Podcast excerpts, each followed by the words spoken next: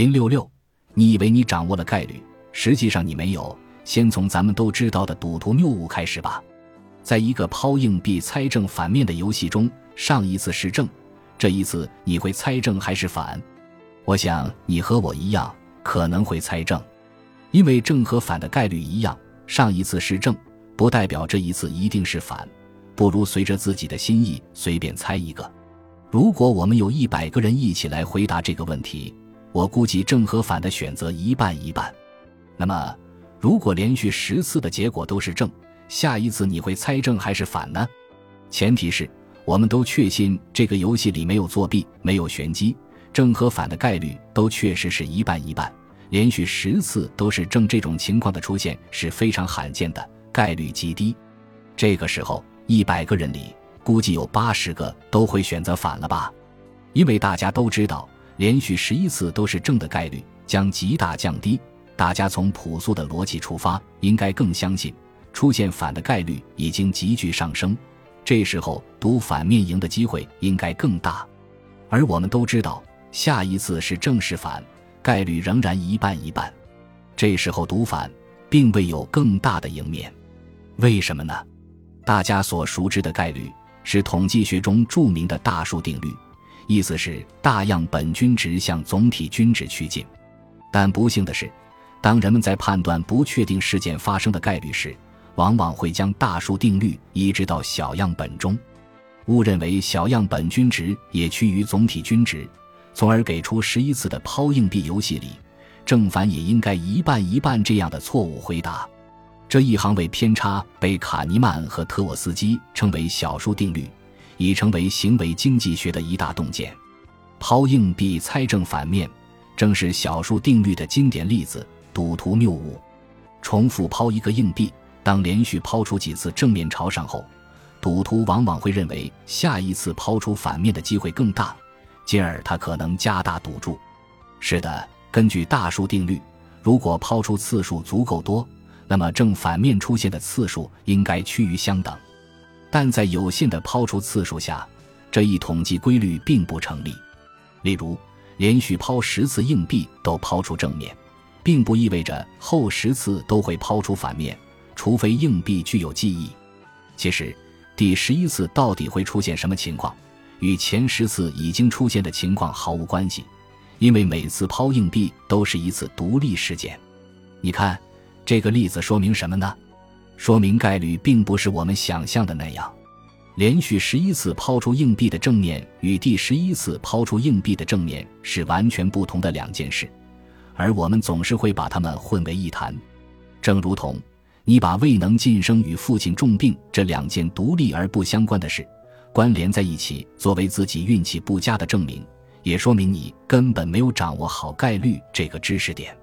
事实上，人们在遇到挫折时，往往既难以接受自身的错误，也难以接受只是概率使然。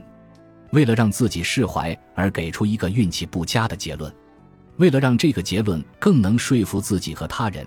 还会将更多其实完全无关的独立事件全部归拢在一起，以此来说明自己所遇到的只是运气问题。大家对概率的误解远不止于此，比如，很多人常常把概率与确定性关联起来，如同我们经常抱怨天气预报不准，明明说下雨，结果太阳当头照；明明说多云转晴，结果多云转成了雨雪交加。天气预报真的是天气乱报吗？其实，目前的天气预报技术对于四十八小时之内的预测已经能做到非常准确了。但预报毕竟是预报，只是对未来天气变化的分析预测，而不是以发生事件的准确描述。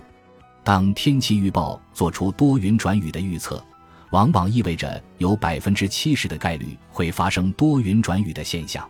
事实上，在所有预报多云转雨的日子里，可能确实有百分之七十的日子里都多云转雨了，但是并不代表每一个预报多云转雨的日子都会如此。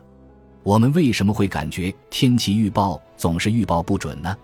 这就是我们讲过的选择性偏差。我们会记着那些印象深刻的事，而不是平淡无奇的事，所以天气预报准的那些日子都淡淡而过。一旦预报不准，我们就暗暗记恨于心。长此以往，我们就留下了天气预报就是天气乱报的印象了。现在很多天气预报都改成了说有百分之六十的概率下雨。虽然这样，我们还是会觉得，既然你说了会下雨，那就是应该要下雨。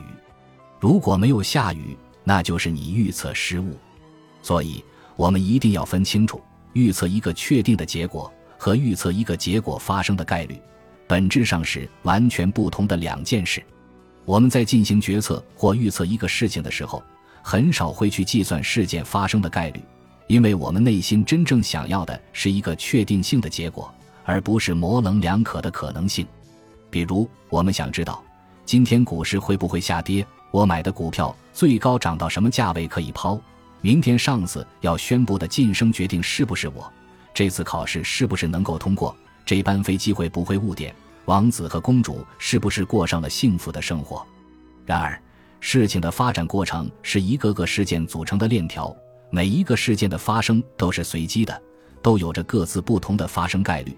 单看每一个事件都是独立的，但是组成的链条却又错综复杂，互相关联。只有随着事件发展过程中一些真实情况的发生，未来的可能性才会逐渐向一些事件链条归拢。你需要不断关注还剩下哪些事件链条发生的概率又产生了什么变化，最终所有的可能性会聚集到一个事件链条上，那就是这件事情真正产生结果的时刻。只有到这个时候，才最终会看到所有的可能性都消失了，一个不可逆的结果产生了。在事情走向最终确定点的过程中，一切可能性都有机会发生。我们应该关心的是。每一个事件发生的概率有多大？事件之间会互相产生什么影响？就如同你这次的晋升，你可能内心认为非你莫属，但是晋升在宣布之前都只是一个概率，而不是确定性事件。也许你真的各方面都比同事优秀，不过这只是增加了你的晋升概率。在上次考虑晋升人员的过程中，任何一件事都可能让这个概率发生浮浮沉沉的变化。如果你在一开始就把晋升的概率当做了必然，还忽视了考核过程中一系列的变化，从而失去了应对和表现的机会，这么来看，是不是可以说你又一次误解了概率呢？你应该关心的是不同的事件链条的概率，也就是说，你没办法预测结果，结果只能自己产生。如果你想让成功稍微偏向你一些，你不能依靠对结果的完美预测。你必须去努力改变链条上每个事件发生的概率，使最终的结果一步步向你的预想靠近。本集播放完毕，感谢您的收听，喜欢请订阅加关注，主页有更多精彩内容。